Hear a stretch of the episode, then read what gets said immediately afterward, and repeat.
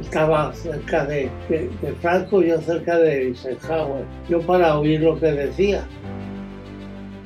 Me parece que me acompañó alguien que conocía a Sinatra. ¿Y entonces dónde te llevó? Nada, estuvimos hablando y tal y cual en el camerino.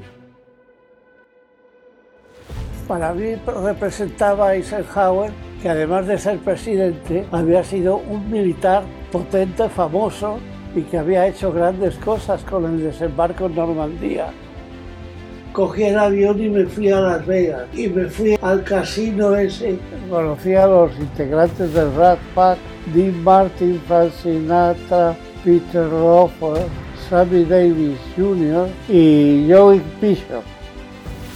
Creo que conocí por primera vez a Eisenhower. Fui yo a, Washington, ofrecieron una especie de guateque allí en, los jardines de la Casa Blanca.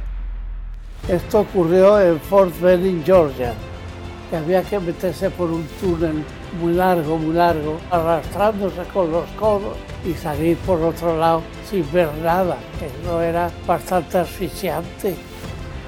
Uno de los saltos de paracaídas ahí en aguas cenagosas. Y pude conocer a gente tan encantadora e ilustre, grandes cantantes como Bing Crosby, a Bob Hope, Mickey Rooney, incluso Greta Garbo. Un viaje que nunca olvidaré.